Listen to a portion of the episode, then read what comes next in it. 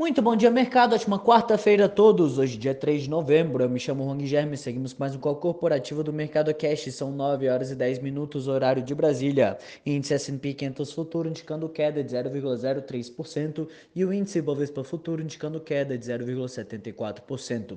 O Ibovespa encerrou segunda-feira em alta de 1,98%, cotado aos 105.551 pontos em dia de volume reduzido, dada a véspera do feriado aqui no Brasil, alta no exterior e baixa adesão da greve dos caminhoneiros.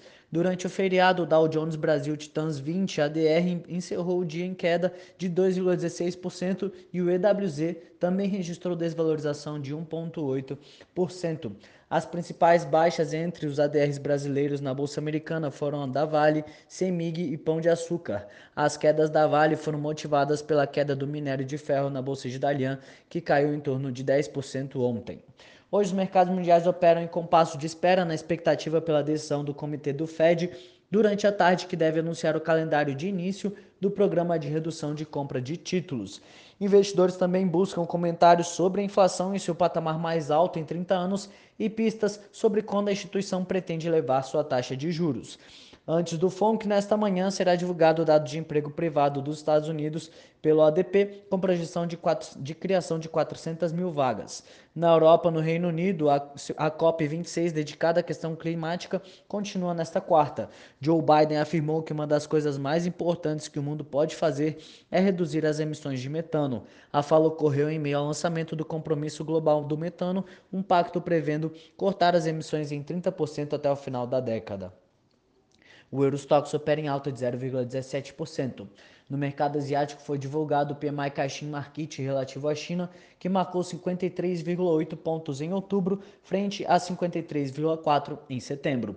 A bolsa de Japão não teve negociação, a de Xangai fechou em queda de 0,2 e Hong Kong em queda de 0,3%. Aqui no Brasil, a ata da última reunião do Copom foi divulgada às 7 da manhã e mostrou que o comitê avaliou cenários com ritmos de ajuste maiores do que 1,5%. Contudo, chegou à conclusão que, com o ritmo adotado, é possível levar a inflação à meta em 2022.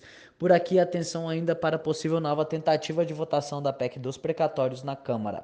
Segundo o Estadão, estaria em acordo o pagamento parcelado da dívida do Fundef aos estados a partir do ano que vem. São 16 bilhões de reais que poderiam ser pagos fora do teto de gastos. Além dessa questão, o governo busca para formar quórum na Câmara e com divergências em relação ao texto a ser votado. Entre as commodities, os contratos futuros do minério de ferro negociados na Bolsa de Dalian fecharam em queda de 0,4% hoje e o petróleo Brent opera em queda de 2%. No cenário corporativo, temos notícias da Alpargatas, em que o grupo DAS, dono das marcas Fila e Umbro, fez uma proposta para adquirir 60% da Osklin, marca de calçados e roupas que pertence à Alpargatas.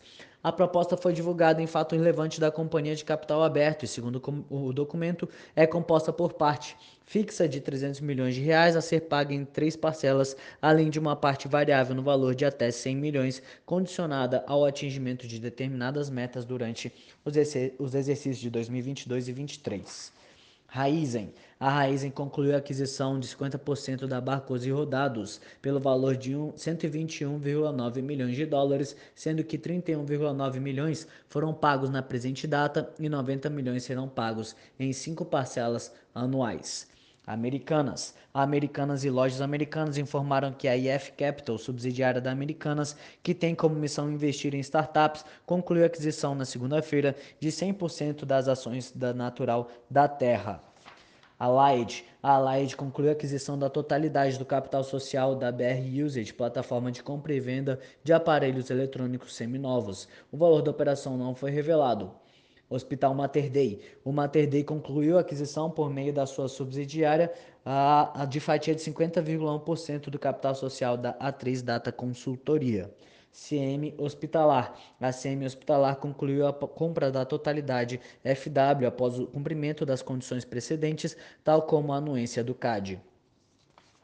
Cora Saúde. A Cora Saúde anunciou que concluiu no dia 1 de novembro de 2021 a aquisição de 80% do capital social do Grupo Otto, localizado na cidade de Fortaleza, estado do Ceará. A conclusão consagra a formação do maior grupo hospitalar do Ceará, totalizando 449 leitos. Telefônica.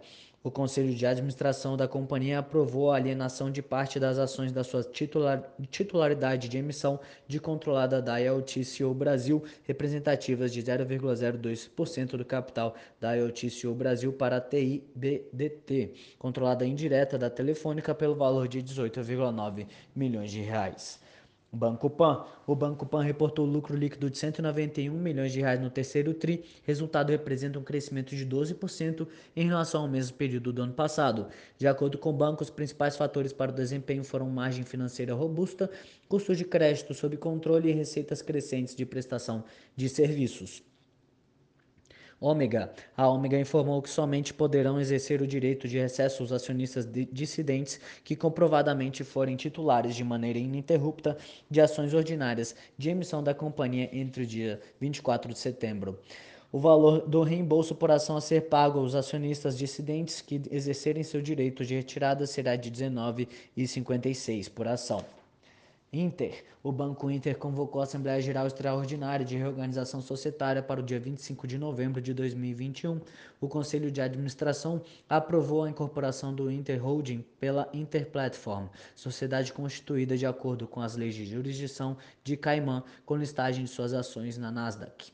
Energisa. A Energisa iniciou na segunda-feira oferta pública obrigatória de aquisição de ações de titularidade de empregados e aposentados da sua controlada Energisa Rondônia.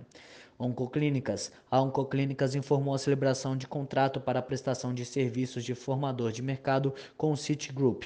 O contrato tem por objetivo fomentar a liquidez das 125 milhões de ações ordinárias de emissão da companhia em circulação no mercado sob o ticker ONCO3.